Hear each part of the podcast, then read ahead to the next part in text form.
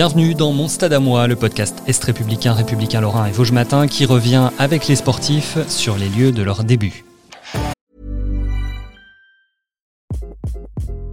Hi, this is Craig Robinson from Ways to Win, and support for this podcast comes from Invesco QQQ, the official ETF of the NCAA. The future isn't scary, not realizing its potential, however, could be. Just like on the recruiting trail, I've seen potential come in many forms as a coach. Learn more at Invesco.com slash QQQ. Let's rethink possibility. Invesco Distributors, Inc.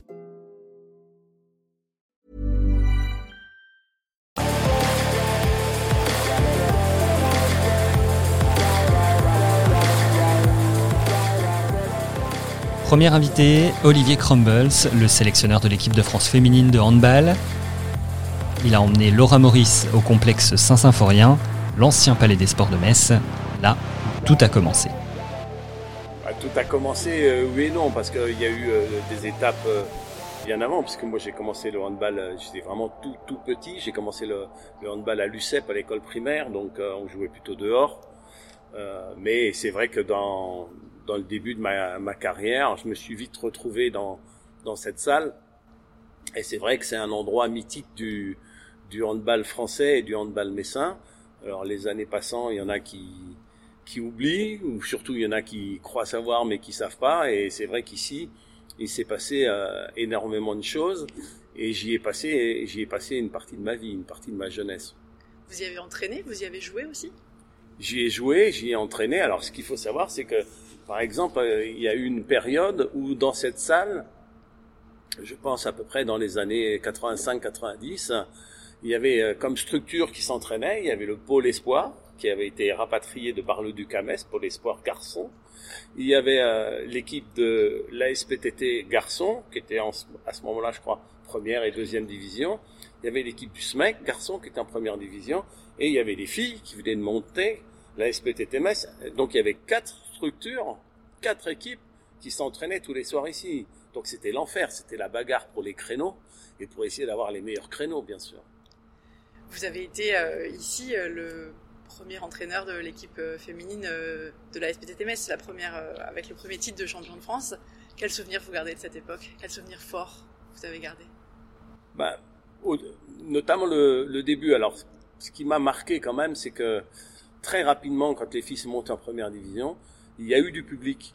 Alors, c'est vrai qu'on avait l'habitude, euh, notamment que la SPTT Metz garçon remplisse cette salle dans les années, euh, on va dire, 70, 77, où là, c'était, c'était plein en permanence, c'était un, c'était un show. C'était un show, il y avait la police à, toutes les sorties, euh, ça jouait dur, euh, les spectateurs euh, avaient une ambiance terrible parce que cette salle, en fait, elle, elle, est, elle est extrêmement particulière parce que, et on ne fait plus de salles comme ça, parce que les tribunes sont très pentues.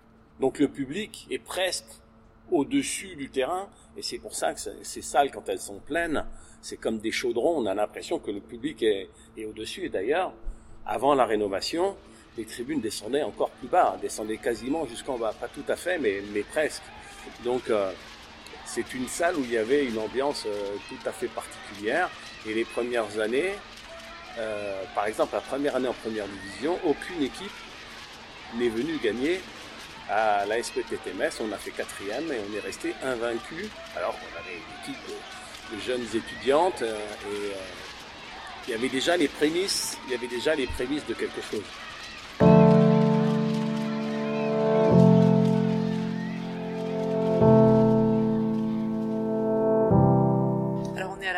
des années 80.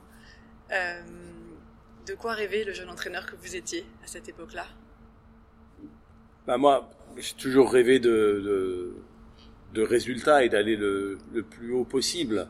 Mais c'est vrai aussi que j'ai été quand même, j'ai un peu dépassé tous les espoirs que je pouvais avoir parce que je me souviens quand j'étais euh, ce qu'on appelait minime cadet, que mes frères m'avaient un peu précédé, je rêvais de jouer en équipe première du SMEC garçon, c'est-à-dire qui jouait à ce moment-là en National 2. Donc je rêvais dans ma tête, je me disais si, si je progresse bien, peut-être un jour, je jouerai en équipe première du SMEC en National 2. Bon, je pense que vu la carrière que j'ai fait, effectivement, euh, j'ai réussi à, à, dépasser cette, cette espérance, mais quand j'ai pris la SPTTMS, je pouvais pas imaginer non plus euh, qu'on aurait de tels résultats. J'avais un peu la certitude que, en bousculant un peu euh, le microcosme, en, entraînant de plus en plus ces jeunes filles, on pourrait faire quelque chose de, bien. Mais c'est vrai que ce club aussi et cette aventure, elle a été portée par l'histoire, parce qu'il y a eu très vite euh, des spectateurs un peu déçus de la chute des résultats des garçons à l'SPTTMS, qui ont préféré venir voir les filles qui jouent au plus haut niveau. Et le fait qu'il y ait un public qui se soit créé autour de la SPTTMS, ça a été un, ça a été un élément très important pour la réussite de ce club. Bien des années plus tard, vous êtes à la tête de l'équipe de France depuis de longues années, euh, double champion du monde, champion d'Europe, vice-champion olympique. Euh, quel regard vous portez sur votre carrière? Est-ce qu'il y a eu, euh, est-ce qu'il y a eu un tournant dans cette carrière, à vos yeux? Bah, Oui, il y a eu un, il y a eu un tournant forcément. Il y a eu un tournant. Il y en a eu deux. Le premier tournant, c'est en 1990. On a été un champion de France en 1989, euh, on ne sait pas très bien comment, hein, avec ces, ces, jeunes nanas. Et moi, j'avais très peur euh, de ne pas pouvoir assumer un statut de leader dans, dans le championnat de France. L'année suivante, on est redevenu, on est redevenu champion de France avec même plus d'aisance, puisque je me souviens qu'on a battu Gagny, qui était notre principal concurrent, on les a battus de 16 buts d'écart, ici.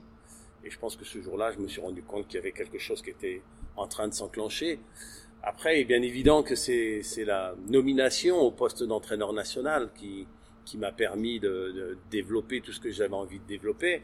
Et c'est vrai que j'ai été frustré pendant un, pendant un moment, parce que quand en 1992, on m'a demandé de faire l'équipe de France junior, au travers de ce que j'avais montré à l'SPTTMS, et des difficultés qu'il pouvait y avoir euh, en équipe de France à ce moment-là, j'étais largement légitime et j'ai accepté de faire les juniors parce que je pensais que j'allais faire 2-3 ans.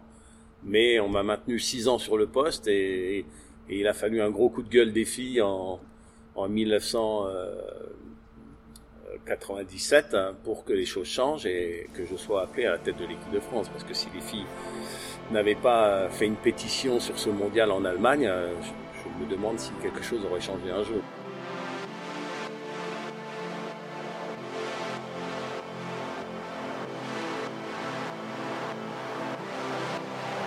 Qu'est-ce qui est le plus passionnant et le plus difficile dans, ce rôle de sélectionneur? Bah, Le plus passionnant, c'est l'aventure humaine. Hein. C'est de, travailler avec, euh, avec des jeunes. Alors au début, ça me semblait tout naturel parce que j'étais jeune aussi. Mais aujourd'hui, euh, je me rends compte que c'est une véritable chance de, travailler avec la jeunesse. Euh, je vois le, gap qui, qui, grandit entre elle et moi, mais je pense que ça pose pas de problème. Ça pose pas de problème parce que je me sens encore jeune. Je me sens encore jeune et je me sens pas du tout euh, euh, décalé par rapport à elle. Un petit peu sur la musique, sur des choses comme ça, mais mais j'ai encore une, une relation, on va dire, d'adulte euh, vers des adultes et c'est surtout euh, ce que je retiens le plus, c'est surtout cette euh, cette aventure humaine qui est qui est extraordinaire. Et d'un point de vue sportif, vous le dites toujours, vous êtes insatiable, vous avez une ambition, euh, un éternel ambitieux, malgré un palmarès impressionnant. C'est ce qui donne envie de continuer aussi. Ouais, alors il y a des moments durs, hein. Il y a des moments durs dans, dans ce métier-là, et la, la, seule chose par moment qui vous fait encore rester, qui fait, qui vous fait endurer des situations qui sont difficiles parce que c'est tendu dans l'humain, des décisions qu'on peut trouver euh, injustes, euh, des avis qu'on peut trouver injustes aussi. Il y a que l'ambition qui vous aide de, de à tenir dans ces moments-là. La, la, passion vous aide à, à, tenir au jour le jour parce que c'est vrai que c'est très répétitif, c'est un travail euh, un peu de bête de somme, mais quand ça devient très difficile, ben, si vous avez plus l'ambition, vous lâchez parce que parce que des fois aussi euh, on est heurté par rapport aux valeurs. Et quand on a l'impression que les valeurs sont plus reconnues, soit par rapport à nous, soit par rapport au système, c'est l'ambition qui nous fait rester. Est-ce que vous avez le sentiment d'avoir fait euh, beaucoup de sacrifices dans cette carrière? Pas du tout. Pas du tout. Euh, j'ai pas la j'ai pas la sensation d'avoir euh, sacrifié quoi que ce soit. Alors il est bien évident que dans la vie de famille, euh, c'est un métier particulier. Euh, il y a des moments où on n'est pas là, il y a des moments où on est là. Hein, faut quand même le dire, il y a des moments où on est très présent, peut-être plus que dans d'autres métiers. Il y a des moments où on n'est pas présent du tout et pendant longtemps. Mais j'ai pas du tout la la sensation d'avoir sacrifié quoi que ce soit parce que j'arrive quand même à décrocher. J'arrive quand même à, décrocher et ça fait bien longtemps que je pense que pour pouvoir durer dans ce métier-là, si on n'est pas capable de prendre du recul, de décrocher par moment, particulièrement après les compétitions, on peut pas durer parce que c'est vrai que c'est usant et il faut être capable de se régénérer. Mais à aucun moment je me, dis que j'aurais pu plus partir en vacances, j'aurais non non non, j'ai pas regrette rien. Puis vous savez, c'est presque des vacances aussi hein. La, chance qu'on peut avoir en termes de relations humaines et en termes de voyage aussi parce qu'on voyage un métier où on voyage beaucoup et on sait que avoir la, la chance de voyager dans sa vie, c'est quelque chose d'énorme.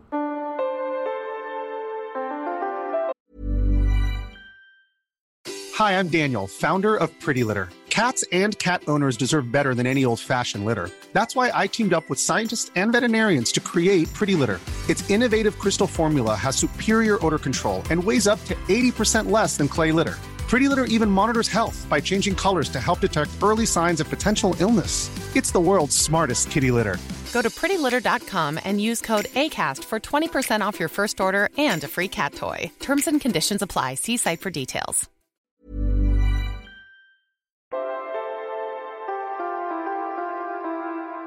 Vous parliez de vie de famille.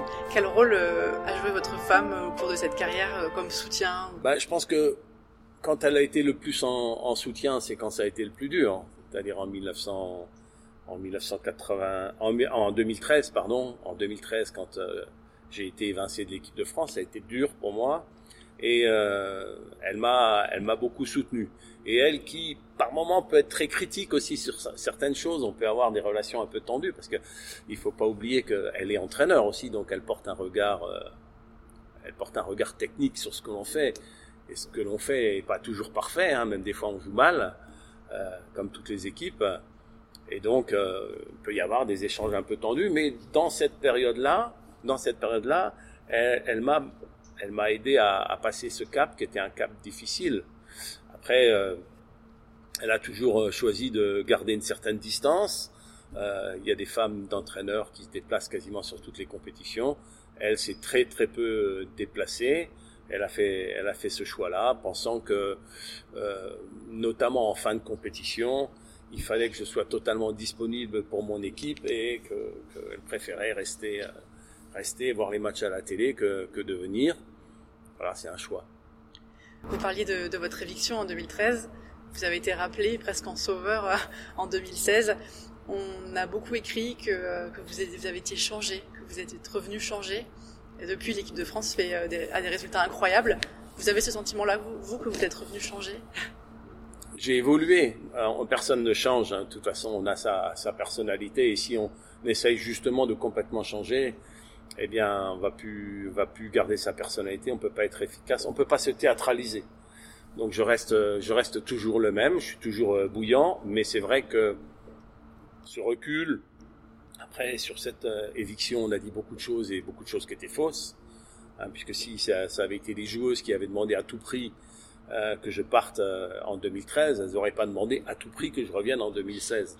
Mais ce, cette période sans compétition m'a donné envie, m'a donné envie de faire évoluer mon coaching et euh, pour être euh, plus serein, plus efficace, plus humain, et peut-être euh, de centrer l'exigence euh, sur le handball. Alors c'est vrai qu'au départ, il faut pas oublier que euh, quand, quand, on devient entraîneur dans les années 85, euh, 90, on fait tout.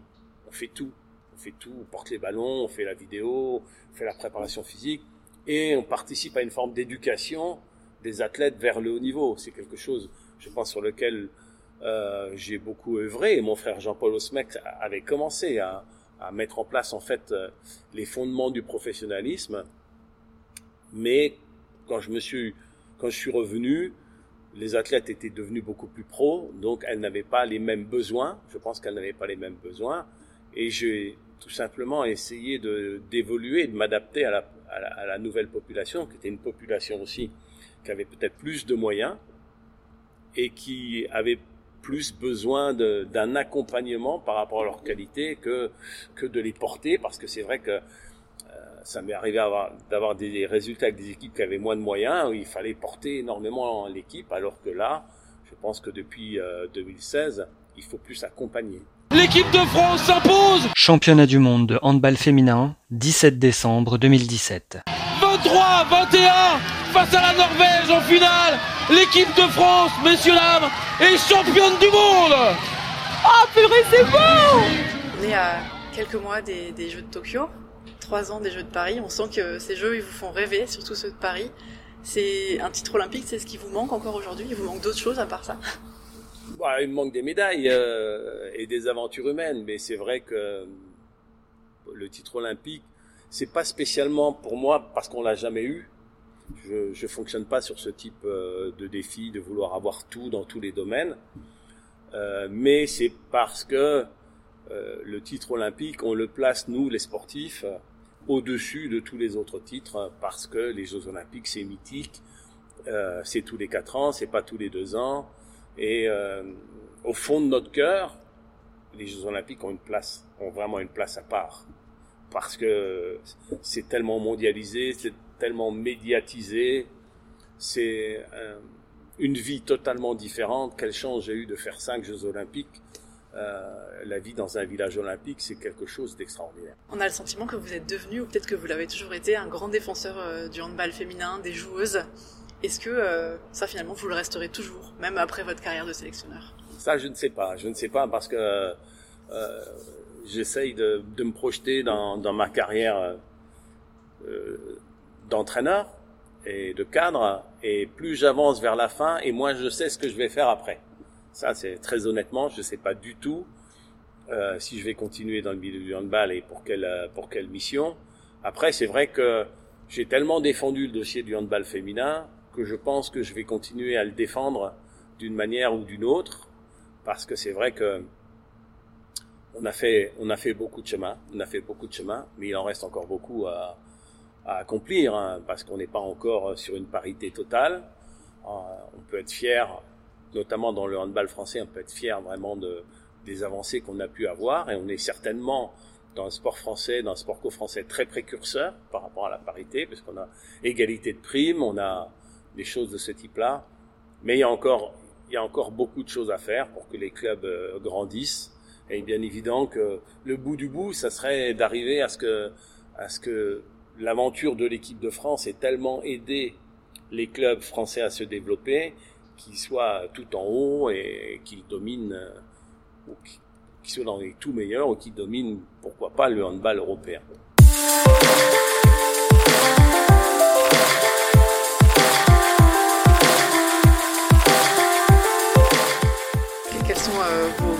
Bah, Mon grand combat, c'est toujours euh, d'essayer de, en fait, de développer la jeunesse.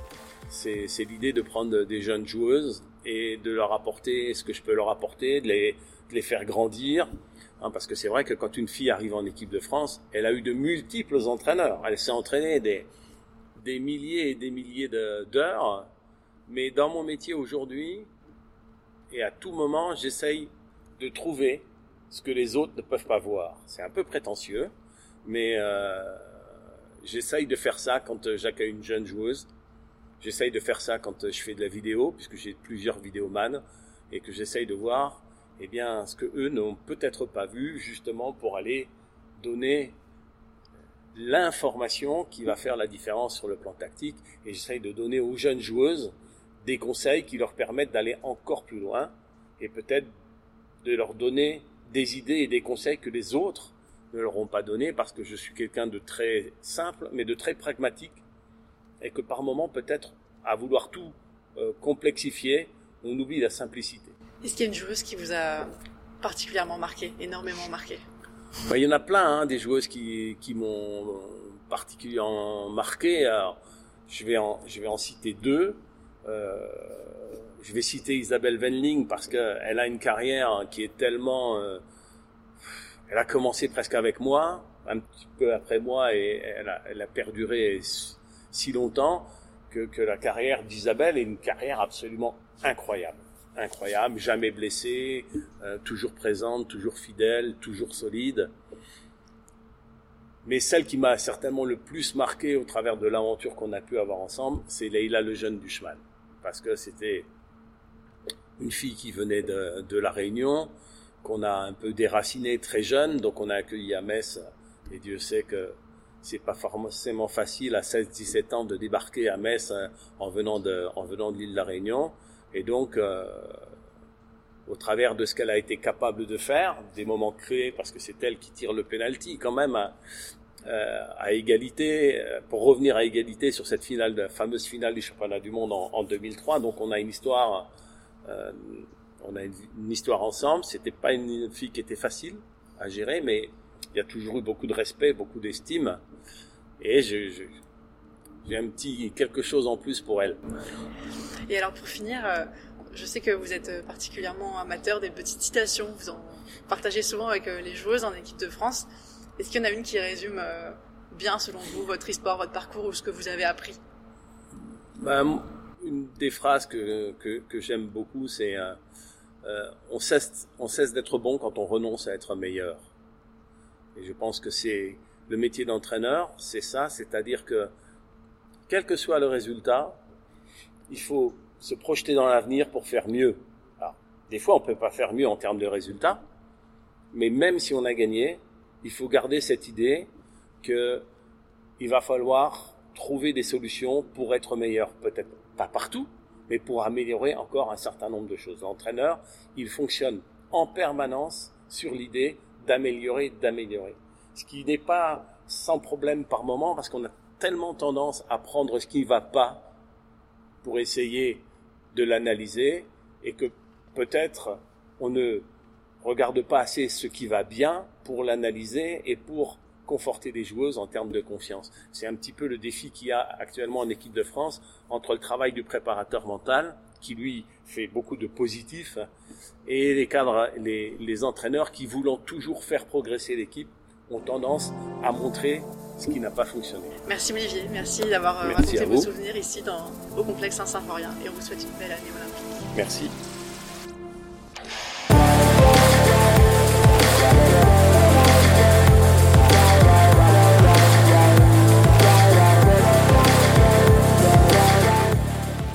C'était Mon Stade à moi, Olivier Crumble s'interrogeait par Laura Maurice. Mon Stade à moi, un podcast Est républicain, républicain Lorrain Vosges matin, à retrouver sur nos sites internet et les plateformes de podcast.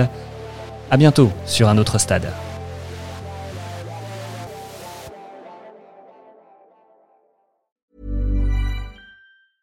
Hey, it's Paige DeSorbo from Giggly Squad. High quality fashion without the price tag. Say hello to Quince. I'm snagging high-end essentials like cozy cashmere sweaters, sleek leather jackets, fine jewelry, and so much more. With Quince being 50 to 80% less than similar brands. And they partner with factories that prioritize safe, ethical, and responsible manufacturing. I love that. Luxury quality within reach. Go to quince.com slash style to get free shipping and 365 day returns on your next order. Quince.com slash style.